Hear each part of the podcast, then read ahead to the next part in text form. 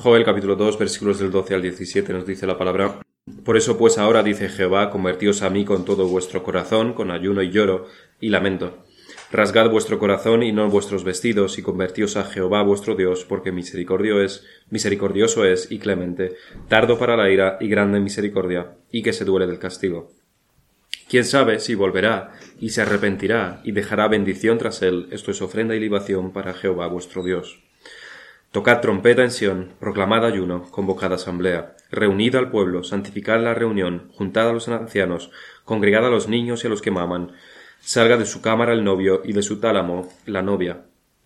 Entre la, entre la entrada y el altar lloren los sacerdotes ministros de Jehová y digan, perdona, oh Jehová, a tu pueblo, y no entregues al oprobio tu heredad, para que las naciones se enseñoren de ella. ¿Por qué han de decir entre los pueblos dónde está su Dios?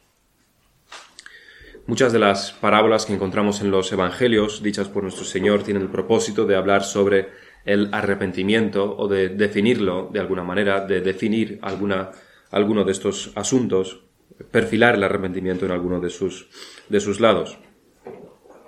Incluso tenemos la parábola de los labradores malvados. En esta parábola que podemos encontrar en los tres evangelios sinópticos, tanto en Lucas como Marcos como, como Mateo, el dueño de la viña envía a sus siervos uno por uno, pero sin fruto, a los labradores malvados. Pero los, los labradores, uno por uno también, los echan con violencia, hasta que el dueño incluso envía a su hijo a quien matan. Eso es una historia fallida del, de la llamada, del llamado al arrepentimiento. Es la historia de unos llamamientos al arrepentimiento fallidos. Como en toda parábola, no se recoge el cuadro completo del mundo. Solo se nos ilustra una parte, la parte del mundo que no se arrepiente en este caso, a pesar de las muchas oportunidades que se dan. Por supuesto, eso es más que una parábola, porque describe la historia también de Israel como conjunto, cómo mataron a los profetas y finalmente al mismo Hijo de Dios. Por eso el Señor se lo dice y por eso también los fariseos que lo escuchaban se quedaron tan no perplejos, sino más bien, eh, casi hicieron lo mismo con el mismo instante, matarlo violentamente. Por lo tanto, el dueño de la, de la viña, si mataron a su hijo, por tanto, el dueño de la viña los destruirá a ellos sin compasión. Así es como termina la parábola. Esto es lo que dice el Señor Jesucristo. Y aquí también encaja Joel, porque Joel es uno de estos enviados por Dios, uno de los profetas que llamaron al arrepentimiento al pueblo de Israel. Pero como el mundo es más complejo que esta parábola, Joel no solamente les dijo arrepentíos y ya está. Trajo argumentos, argumentos para convencerlos. Además, como el mundo es más complejo, realmente no sabemos qué hicieron finalmente con, con Joel. ¿Escucharon lo que Joel les dijo? ¿Hicieron caso al llamado de arrepentimiento que, que Joel hizo? ¿O mataron a Joel como a otros profetas? ¿O lo encerraron como a otros profetas. No lo sabemos porque el Espíritu así lo ha determinado. Pero lo que sí sabemos y lo que podemos conocer y en lo que podemos profundizar, y de hecho es en lo que debemos conocer, es en las palabras inspiradas de Joel. Y lo vamos a hacer, en este caso, estudiando versículo por versículo este texto que acabamos de leer, versículos del 12 al 17. Si hasta este versículo 12 prácticamente solo leíamos condenación anunciada, y promesas de castigo, en estos versículos el foco es el arrepentimiento. Una vez más, Dios extiende su mano para hacer las paces con el rebelde, con el prófugo, con el pecador. Comencemos pues con el versículo 12. Por eso pues ahora, dice Jehová, convertíos a mí con todo vuestro corazón, con ayuno y lloro y lamento. Y nos debemos detener en las tres primeras palabras. Por eso, pues, la petición, el mandato es convertirse, arrepentirse. Pero este mandato se da en base a algo. ¿Qué es ese algo? ¿Por qué? ¿Por qué se tienen que arrepentir? ¿Por qué se tienen que convertir? Por eso, aquí se refiere a lo que precede a esos versículos, que va desde el versículo 1 del capítulo primero hasta el versículo 11 del capítulo 2. La razón, la lógica, la base de por qué tienen que, de por qué tienen que convertirse, el motivo que se les da es el gran castigo que les sobrevendría si no lo hacen. Debemos recordar todo lo que se promete en estos versículos anteriores, que no es nada agradable. La plaga de langostas, que provocaría una hambruna y enfermedades y crisis antes no vistas, parecería ser suficiente castigo. Es suficientemente duro. Provocaría dolor y desesperación y muchas, muchas muertes. De los más débiles, primeramente. Pero el capítulo 2 nos dice que hay algo más, algo peor que eso. Peor que eso. Y es aquí a donde se apunta también a ese día del juicio, a ese día de Jehová futuro, a ese día del Señor que será terrible para aquellos que no se arrepienten. He escuchado a algunos que se llaman cristianos decir que usar el infierno, el castigo eterno, como razón para llamar al arrepentimiento es cosa del pasado, que solo funcionaría con gente inculta, gente ignorante, gente supersticiosa. Pero como diría Calvino, el Espíritu Santo dice otra cosa. Eso es lo que dicen algunos cristianos. El Espíritu Santo dice otra cosa. Al fin y al cabo, podemos estar de acuerdo con esa afirmación solo, solo en el caso de que el infierno no fuera verdadero. Si el infierno no fuese verdadero, entonces, por supuesto, no deberíamos usarlo. Pero el infierno no es una mentira, es una realidad. No somos como los, los partidos políticos que predican el que predicen el apocalipsis si el partido rival llega al poder y luego nada pasa cuando el partido en cuestión sale elegido. Ocurrió con el presidente Trump, por ejemplo, con cientos llorando cuando salió elegido presidente, como si el fin del mundo se acercara cuando se anunció la victoria del, del, presidente. Y años después, los Estados Unidos están mejor que nunca, en varios aspectos por lo menos. Si hablamos del infierno, es porque el infierno existe, es real, y es la paga que recibirán los incrédulos. Es una victoria de Satanás que se hable del infierno en nuestros días solamente en broma, porque realmente deberíamos estremecernos cuando escuchemos esta palabra. Un sufrimiento indecible, y lo único que puede aseverar este sufrimiento indecible es la duración, y la duración es eterna. Ni es una cuestión que hay que tomarse con frivolidad, ni es solamente probable, es un asunto serio y es un asunto seguro. El mismo Dios que sustenta la ley de la gravedad es el que ejecutará también el castigo de la ley moral, el infierno. Por la misma razón que no te tiras desde un edificio, deberías arrepentirte y no pecar más, porque el mismo Dios que asegura que te estamparás contra el suelo y morirás, también asegura que serás echado al infierno si no te arrepientes. El mismo Dios. Por eso, pues, dice Joel, porque serás castigado.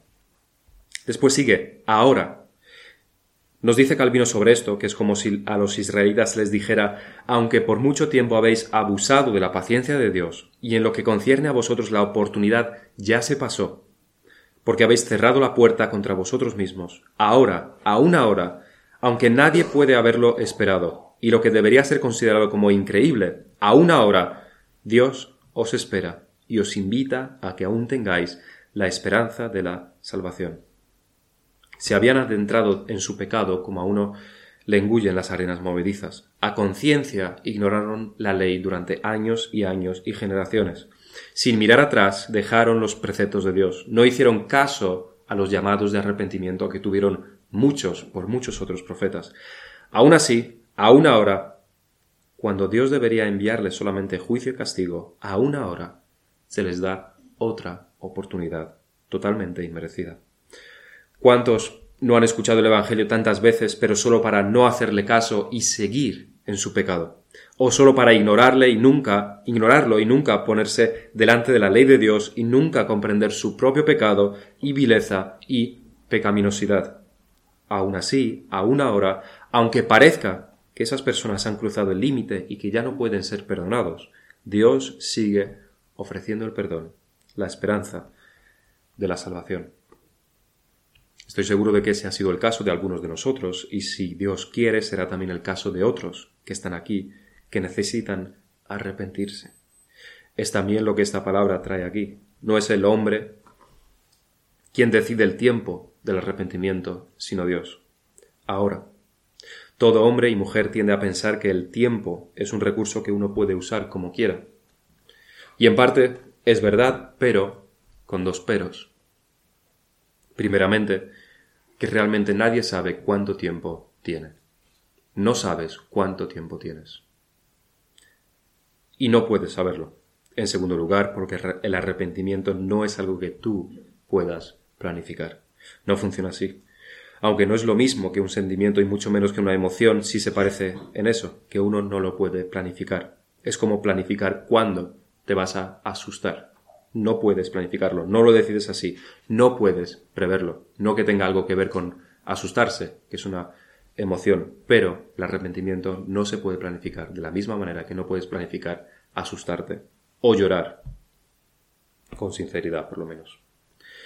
Debemos también notar que en este versículo ya no es Joel quien habla al pueblo, sino Dios mismo en primera persona. No que las palabras de Joel no sean inspiradas y, las, eh, y lo que Dios dice en primera persona sí lo sea. Ambas son totalmente inspiradas. Pero el que Dios hable en primera persona acentúa aquí el mensaje. Las promesas de castigo y destrucción las trae el mensajero, pero el arrepentimiento y la esperanza las trae Dios mismo. Personalmente, Dios extiende su mano para dársela al pecador. Convertíos a mí, sigue el versículo. Esta es la petición, este es el requisito. Y sin duda es, la, es esperanza. El verbo que aquí se usa es el que se traduce como arrepentimiento la mayor parte del tiempo cuando se usa en su forma sustantiva. Arrepentíos, convertíos. Por lo tanto, una vez más llegamos al tema del arrepentimiento. A estas alturas, a nadie debería sorprenderle que en las escrituras encontramos el tema del arrepentimiento. No veo ninguna cara de sorpresa. Es normal, es la Biblia, nos habla sobre esto. Dios llama al arrepentimiento desde que el hombre es pecador. Y no porque se repita mucho el mismo tema en las escrituras, entonces debemos prestarle menos atención, sino todo lo contrario. Porque se repite mucho, debemos meditar más en ello, todos. ¿Qué es el arrepentimiento? La confesión lo describe bien. El arrepentimiento es una gracia salvadora que tiene lugar cuando el Espíritu Santo hace consciente a una persona de las múltiples maldades de su pecado. Mediante la fe en Cristo, se humilla por él con una tristeza que es según Dios, abominación de él y aborrecimiento de sí mismo, orando por el perdón y las fuerzas que proceden de la gracia, con el propósito y empeño, mediante la provisión del Espíritu, de andar delante de Dios para agradarle en todo. No solamente el arrepentimiento, no solamente que uno se da cuenta de que ha pecado, de que ha hecho algo mal, ha cometido un error, sino que se da cuenta, conoce, toma conciencia de que su pecado, su pecado, el que él ha hecho con sus propias manos, es detestable a los ojos de Dios, de que su conducta es detestable, de que él mismo es aborrecible por lo que ha hecho. El arrepentido también sabe que es merecedor del castigo de Dios, merecedor del infierno por sus pecados. Sabe que ha pecado contra Dios mismo y que por ello Dios sería completamente justo si lo arrojase al infierno. Esta comprensión de la, de la, pecaminosidad horrenda de los hechos y de uno mismo es parte fundamental del arrepentimiento. Pero no es solamente eso, no se debe quedar ahí. El arrepentimiento siempre debe estar mezclado con fe, y si una persona se vuelve del pecado, debe volverse a Dios, no hará nada. Por ello el arrepentido debe con toda su alma esforzarse, confiando en el Espíritu, en agradar a Dios, en hacer su voluntad en absolutamente todo. Judas, como contraejemplo, Judas vio la horrible cosa que hizo al derramar la sangre inocente y algo más que eso cuando vendió al Señor Jesucristo. Vio lo horrible de su pecado, pero no se volvió a Dios. El versículo dice, convertíos a mí, a mí, venid a mí, volveos a mí. El Salmo 130 ilustra este camino bastante bien. De lo profundo, Salmo 130, de lo profundo, oh Jehová, a ti clamo, y es de la profundidad de su pecado. Señor, oye mi voz, estén atentos tus oídos a la voz de mi súplica. Ja, si mirares a los pecados, ¿quién, oh Señor, podrá mantenerse. Esta es la voz del arrepentido, del que ve su pecado, de que, del que ve la, lo detestable que es su pecado y su conducta. Pero el versículo 4 sigue, pero hay en ti perdón para que seas reverenciado. Esperé yo a Jehová, esperó mi alma, en su palabra he esperado. Arrepentimiento y fe mezclados. Esta es la secuencia. Con todo vuestro corazón, sigue el versículo. Encontramos también la manera en que cumplir esto, con todo el corazón. Esto está en contraposición con tener un corazón dividido o, en palabras de Santiago, tener ser de doble ánimo. Es lo contrario hacerlo con alguna reticencia, con alguna desconfianza, con guardarse algo para uno mismo en vez de reconocer todos sus pecados, los que conoce, y volverse de ellos. Con todo el corazón implica la resolución férrea de querer eliminar todo lo pecaminoso o dudoso en la conducta de uno y estar determinado a implantar en su vida aquello que Dios requiere, por muy costoso que sea, por muy doloroso que sea, por criticado que sea.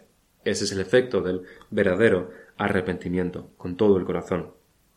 Con, con ayuno y lloro y lamento. Aunque todo el corazón implica lo, lo subjetivo, lo interno del hombre, que comprende la mente, los sentimientos, la voluntad, no por ello no debe haber hechos externos. El pecado de los israelitas requiere medidas drásticas y el ayuno y el lloro y el lamento son requeridos para mostrar esta realidad interior. En imágenes, en estas imágenes externas que les ayudará a ver la, su desesperada situación delante de Dios. El Espíritu se preocupó de dejar en orden esta secuencia. Primero Dios requiere el arrepentimiento interno de todo el corazón para después referirse también a lo externo. Siempre debe haber este orden. Y es que al fin y al cabo el arrepentimiento, por subjetivo que sea, tiene siempre un efecto exterior que aunque es subjetivo, siempre también es objetivo, tiene unas consecuencias externas. Si un ladrón se convierte, debe ver lo malvado de sus hechos, debe entender la maldad de sus acciones, debe sufrir internamente por todo lo que ha hecho, pero no puede tener este entendimiento de lo que ha hecho y después seguir robando sin que nada, sin que nada afecte a su conducta. Sería un falso arrepentimiento, no sería verdad. Lo mismo ocurre con alguien que miente a menudo, o que tiene un vocabulario algo menos que puro, o cuando hay desobediencia, o cuando hay un comportamiento pecaminoso de cualquier otro tipo. Siempre hay un efecto externo cuando uno se arrepiente. Por supuesto que lo hay, pero primeramente ocurre en el corazón para después afectar a lo externo. Y el ayuno, el lloro y el lamento son elementos apropiados para marcar este cambio de rumbo, de rumbo, sobre todo en una nación como era Israel. El versículo 13 nos dice, Rasgad vuestro corazón y no vuestros vestidos, y convertíos a Jehová vuestro Dios. Estas palabras no transmiten una, idea nueva, diferente del versículo 12. No trae algo nuevo, pero sí acentúa algunos elementos. Si en el versículo 12 teníamos uno al lado de otro, lo interior y lo exterior, lo cual es bueno y lícito, aquí se contraponen esos elementos. Debido al pecado del hombre, debido a nuestra inclinación a hacer lo que no debemos, estos elementos el Señor los debe contraponer también, lo interno y lo externo, porque con demasiada facilidad sustituimos lo externo por lo interno. Con demasiada facilidad traemos sacrificios en vez de obediencia, como hizo Saúl. Tal como vimos, como vimos en los sermones sobre las religiones exteriores y la religión verdadera, que es interior, el hombre tiende a llenar de elementos externos la religión, tapando y oscureciendo de esta manera lo interno. Poníamos el ejemplo de la Iglesia católica con la confesión auricular. Si uno habla con un teólogo católico, y es también lo que, lo que Valentino estaba diciendo antes, un teólogo católico de, que realmente conoce las doctrinas de la Iglesia, Diría que la confesión auricular no es por sí misma suficiente. El primero de los artículos que Valentín nos decía era con respecto a, una contrición interior del espíritu. Diría que debe haber esa contrición interior. Dice, diría, un teólogo católico nos diría que no es suficiente solamente con la confesión auricular. Debe de haber un arrepentimiento interno. Pero si pudiésemos a este teólogo traerle estadísticas de cuántos católicos saben esto, que él sí sabe, le podríamos decir con toda sinceridad que teniendo este elemento externo tan peligroso, ¿qué se espera? Porque la gran mayoría, si no todos, abusan de esto. Y sin duda que los, que los católicos fieles jamás han escuchado sobre la necesidad del arrepentimiento interno como requisito para la confesión auricular. Jamás seguramente han escuchado un sermón sobre esto. Solamente una mente o muy ignorante o muy ignorantemente inocente o una mente maliciosamente interesada instauraría un elemento así como parte de la vida de la Iglesia, como es la confesión auricular. Y viendo, realmente viendo la trayectoria católica y la cantidad de oro que han ido acumulando, desde luego que ha sido más bien una mente maliciosamente interesada, porque el dinero tiene mucho que ver en todo esto. Pero igual que ocurre con esto, lo externo nulifica, ahoga, sofoca lo interno. Los requisitos externos nulifican los internos, las intenciones internas. Por eso la verdadera religión, decíamos, tiene tan pocos elementos externos. El culto es simple. Las ordenanzas son solamente dos. Todo lo demás va dirigido al alma, al hombre, al hombre interior, pero que siempre recordemos afecta también a la conducta. Sigue el versículo porque misericordio es, misericordioso es, y clemente, tardo para la ira, y grande en misericordia, y que se duele del castigo. Este versículo es el versículo de la esperanza. Si el, si el verdaderamente arrepentido sabe que Dios es justo al castigarlo, sabrá que arrepentirse es su deber aunque sea arrojado al infierno. Pero aunque lo sea, aunque así ocurra, él se seguirá arrepintiendo. Aunque Dios finalmente lo condene, aún así se arrepentirá. Por eso este versículo trae tanta esperanza al alma penitente. Dios no requiere el arrepentimiento solo porque sea justo, que lo es. Es justo que Dios requiera el arrepentimiento, sino que lo requiere, Dios lo pide, lo demanda para perdonar. Lo requiere porque es misericordioso y clemente y perdonará al que venga a él, no solamente porque es justo, sino porque él también es un Dios de misericordia. Si antes teníamos la razón por la que debían arrepentirse, por el castigo que les sobrevendría, ahora tenemos la base sobre la cual deben arrepentirse, el perdón de Dios, la promesa del perdón de Dios. Dios les da el perdón. Deben arrepentirse porque Dios les perdonará. Este versículo completa este círculo del, arrepentimiento, tal como está también recogido en el, Catecismo Menor, cuando se pregunta ¿qué es el arrepentimiento para vida? La respuesta del Catecismo Menor, es la pregunta 81, 84, no recuerdo, dice, el arrepentimiento para vida es una gracia salvadora por la cual un pecador, como, con un verdadero sentido de su pecado y aprendiendo la, la misericordia de Dios en Cristo, con dolor, con dolor y aborrecimiento de su pecado, se aparta del mismo para ir a Dios, con pleno propósito y esfuerzo para una nueva obediencia. Aquí están los elementos de arrepentimiento verdadero por el pecado y fe en Dios. Fe en Dios, fe en la misericordia de Dios, sabiendo que Dios lo perdonará. Siempre debe haber esta inyección de fe en el arrepentimiento donde Dios se presenta como el Dios misericordioso y no solamente como el Dios, como el juez que ejecuta una sentencia de muerte.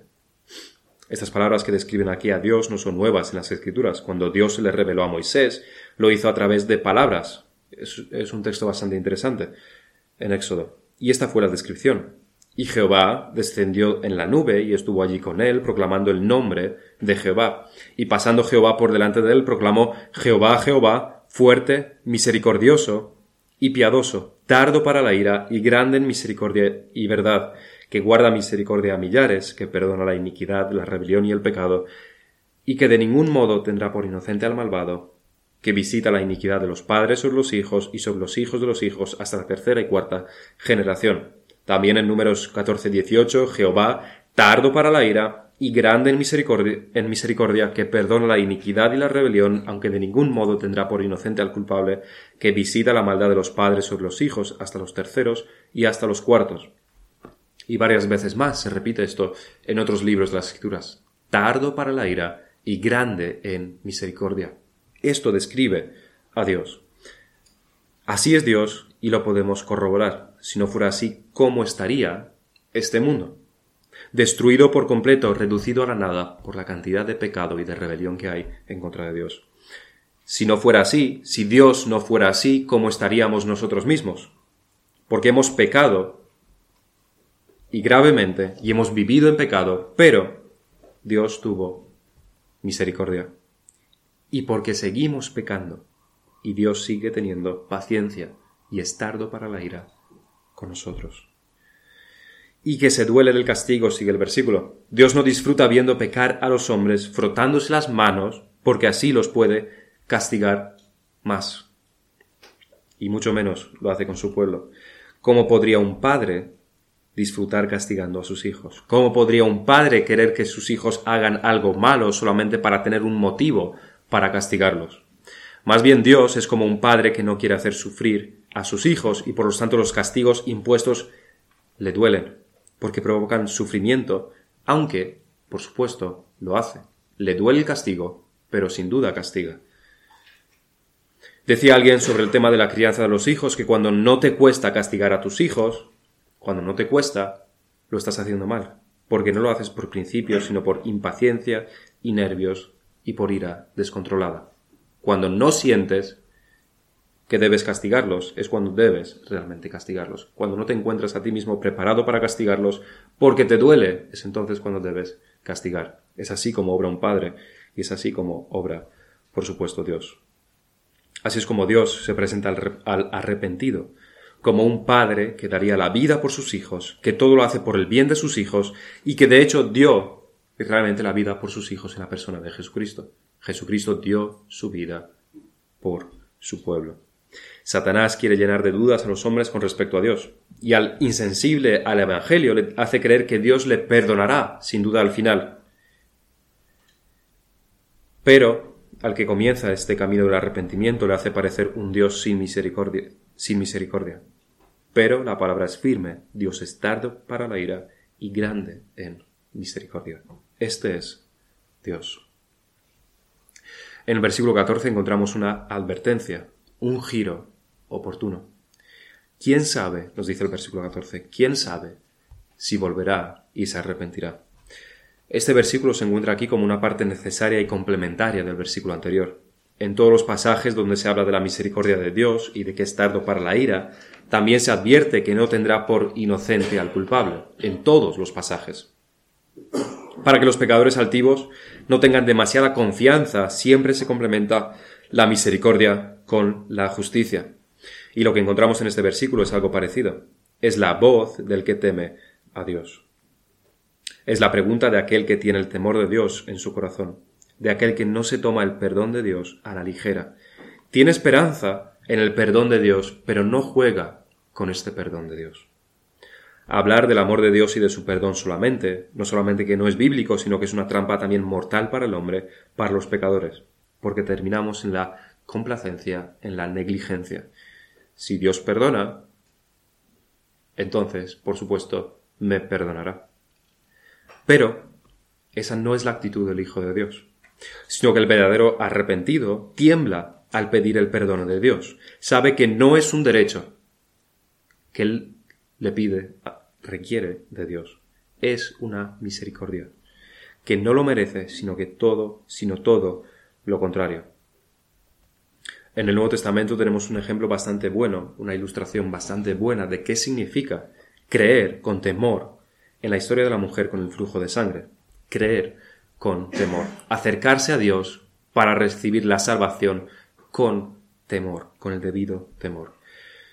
Marcos 5:25, pero una mujer que desde hacía doce años padecía de flujo de sangre y había sufrido mucho de sus médicos y gastado todo lo que tenía y nada había aprovechado, antes le iba peor, cuando oyó hablar de Jesús, vino por detrás, entre la multitud, y tocó su manto. Eso es lo primero, vino por detrás, no se acercó de frente a Jesús. Porque decía, si tocaré tan solamente su manto, seré salva. Esto es la fe y enseguida la fuente de su y enseguida la fuente de su sangre se secó y sintió en el cuerpo que estaba sana de aquel azote. Luego Jesús, conociendo en sí mismo el poder que había salido de él, volviéndose a la multitud, dijo ¿Quién ha tocado mis vestidos? Sus discípulos le dijeron ¿Ves que la multitud te aprieta y dices ¿Quién me ha tocado? Pero él miraba alrededor para ver quién había hecho esto. Entonces la mujer, temiendo y temblando, sabiendo lo que en ella había sido hecho, vino y se postró delante de él y le dijo toda la verdad. Y él le dijo, Hija, tu fe te ha hecho salva, ve en paz y queda sana de tu azote. Esta es una mujer con verdadera fe, con verdadera fe en Jesucristo, pero que también con temor y temblor, que se acerca a él con, con temor. Ese es el temor que debe tener todo verdadero arrepentido. No debe considerar que el perdón de Dios es un derecho, que Él lo merece, sino que tiene que venir con temor y postrándose delante de Él, como un pobre que pide la vida de la mano de su futuro ejecutor. Y realmente eso es lo que el arrepentido hace. Su vida está en juego. Por su vida es por la que pide. Esto también nos habla de lo difícil que es en nuestros días el arrepentimiento cuando todos vivimos también. Para la mayoría de la población de aquellos tiempos era normal, algo bastante común, el humillarse y temer delante de los gobernadores, temblar delante de ellos, de gobernadores, de reyes, de sacerdotes, de, de ricos y de un largo etcétera. Temblaban de miedo cuando un general del ejército pasaba por su lado. Porque misericordia no había. En nuestros días, la mayoría de la población jamás tenemos que humillarnos delante de nada ni de nadie. Jamás tenemos, debemos tener temor a nada ni a nadie, ni a políticos, ni a alcaldes, ni a la policía, ni a nada. Por supuesto que tampoco a los padres, que son unos ignorantes, que ni saben jugar a la PlayStation, ni saben, ni siquiera saben subir historias a Instagram. ¿Cómo vamos a temer a los padres si son unos ignorantes? Más bien la tendencia es la contraria, a insultar y despreciar a las autoridades. Bastante diferente de lo que había en ese mundo. Por lo tanto, no sabemos lo que es este temor. No lo experimentamos en nuestro día a día, tal como muchos pobres o mucha gente común en aquellos días sí lo experimentaban. No sabemos lo que es humillarnos. Si dependiera de nosotros, tendríamos cero oportunidades de arrepentirnos delante de Dios con sinceridad. Pero como leíamos en el Catecismo, el arrepentimiento es una gracia, es una obra de Dios, nosotros no seríamos capaces de hacerlo.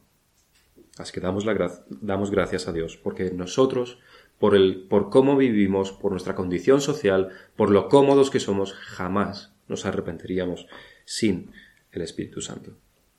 Calvino dice con respecto a esto, el profeta plantea una dificultad de obtener el perdón para crear en ellos un deseo por la gracia de Dios, para que vayan obteniendo esta confianza gradualmente y no de inmediato, sino que vengan con ansiedad a Dios, con mucha reflexión previa, considerado, considerando sus ofensas debidamente.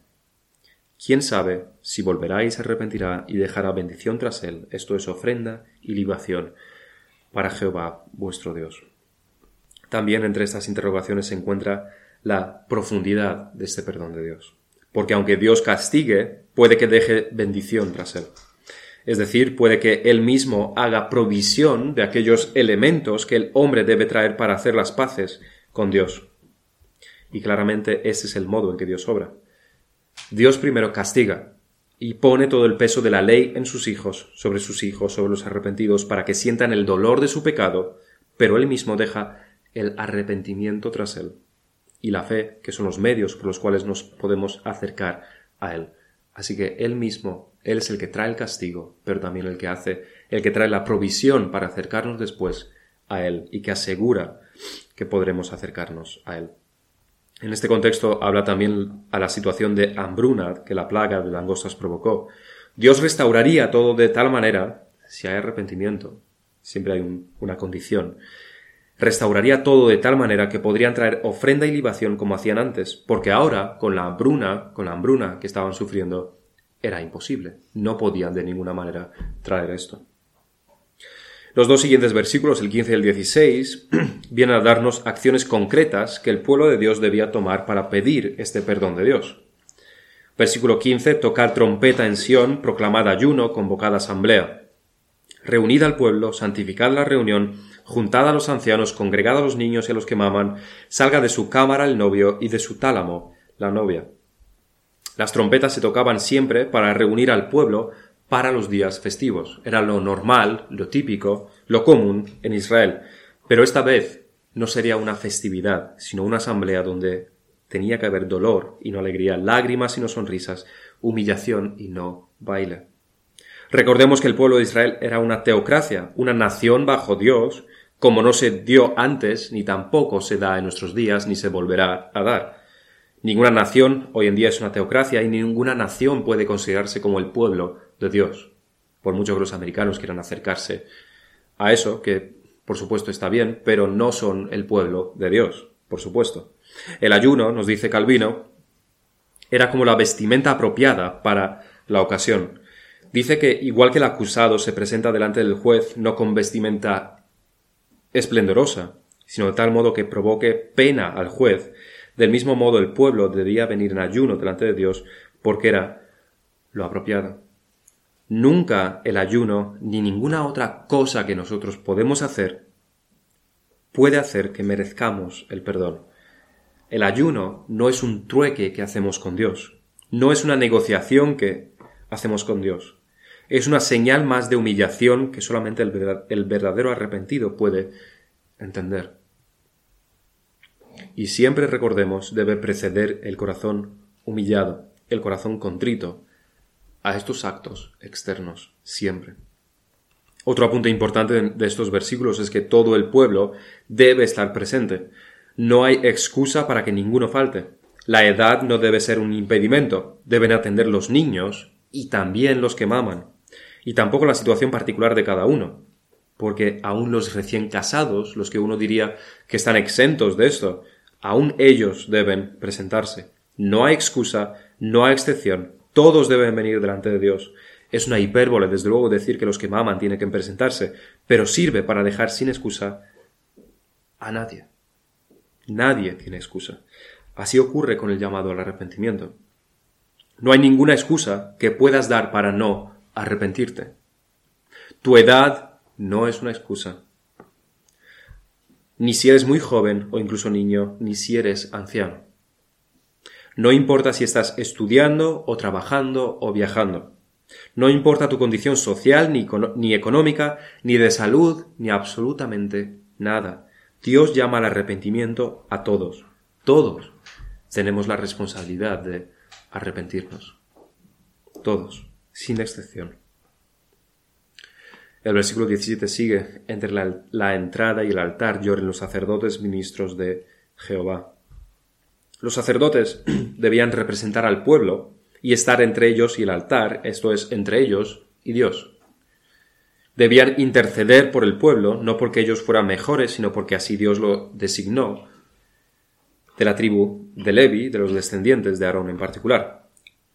Y a continuación encontramos la base sobre la cual deben pedir perdón y misericordia. Uno puede apelar a su ignorancia, he sido ignorante y por eso he pecado tanto, no conocía tu ley. Uno puede apelar a que los gobernadores han sido malos y han llevado por mal camino a todos. Uno puede apelar a que los pueblos vecinos y su idolatría eran demasiado fuertes. La sociedad de hoy en día es demasiado mala. ¿Cómo no voy a cometer yo también algunos de sus pecados? No todos, pero algunos. Pero estas son excusas que jamás serán aceptadas delante de Dios. ¿Cuál es la base sobre la que pedir perdón? ¿Cuál es el argumento sobre el cual pedir misericordia? Perdona, oh Jehová, a tu pueblo, y no entregues al oprobio tu heredad, para que las naciones se enseñoreen de ella. ¿Por qué han de decir los pueblos dónde está su Dios? La base, la razón, el argumento que se le debe traer a Dios es uno, solamente uno, su pacto. Es por el pacto que Dios hizo con ellos que se pide misericordia. Es por sus promesas, por las promesas de Dios, que se pide misericordia. Es por la misma palabra de Dios que se argumenta. Nada interno. No deben traer ningún argumento de ignorancia o de pero es que en realidad no hemos sido tan malos. Nada de esto. Solamente en base a Dios mismo. Y esto encierra un argumento más poderoso todavía se debe pedir perdón y misericordia por la gloria de Dios. Los sacerdotes deben apelar a que las naciones no solamente se reirán de ellos y serán la vergüenza entre los demás pueblos, sino el argumento más fuerte es que su destrucción haría que blasfemaran el nombre de Dios. Vuestro Dios no es tan fuerte. Vuestro Dios no os ha protegido. Vuestro Dios no es todopoderoso. ¿Cómo se aplica esto a nosotros? Es en base al sacrificio de Cristo, que es el pacto, a la sangre de su pacto, que debemos pedir perdón a Dios. Es en base al sacrificio de Cristo que debemos pedir misericordia. Debemos usar la muerte y resurrección de Cristo como argumento para nuestra salvación, para nuestro perdón. Padre nuestro, debemos decir, glorifica a tu Hijo a través de mi salvación, sálvame por tu nombre, para que tu misericordia sea vista por todos. Hazme ser una piedra preciosa en tu corona. Hazme ser una muestra de tu gracia. Así es como matamos, como mortificamos nuestra carne, mortificando nuestras excusas, poniéndonos a nosotros mismos no en el centro de la salvación, como si todo se tratase sobre nosotros mismos, sino que nosotros somos una adición a la gloria de Dios. Para esto hemos sido creados y para esto hemos sido salvados. Este es el comienzo del verdadero arrepentimiento, que siempre desemboca en hechos dignos de arrepentimiento. Comienza con el corazón y termina en nuestras, con nuestras manos, haciendo lo bueno, en, en nuestras lenguas, con palabras honrosas, en nuestras mentes, pensando lo que las escrituras nos enseñan. La pregunta que nos queda es, ¿es este tu arrepentimiento? ¿O traes excusas y excusas para que Dios te perdone? La base, el argumento que tú le traes, que tú traes delante de Dios en tu arrepentimiento, es siempre la ignorancia, es que no conocía, es que tampoco soy tan malo, es que el vecino es peor. O has aceptado que eres una persona vil delante de Dios, detestable delante de Él, que mereces el infierno y que lo único que puede, el único argumento válido no se encuentra en ti, sino fuera de ti, en Jesucristo, para tu perdón. ¿Es este tu arrepentimiento? ¿Es este el argumento que traes a Dios, que le traes a Dios para tu perdón? ¿O te basas en otras cosas que no es Jesucristo? Esa es la respuesta, la pregunta que debemos contestar. Vamos a terminar en oración.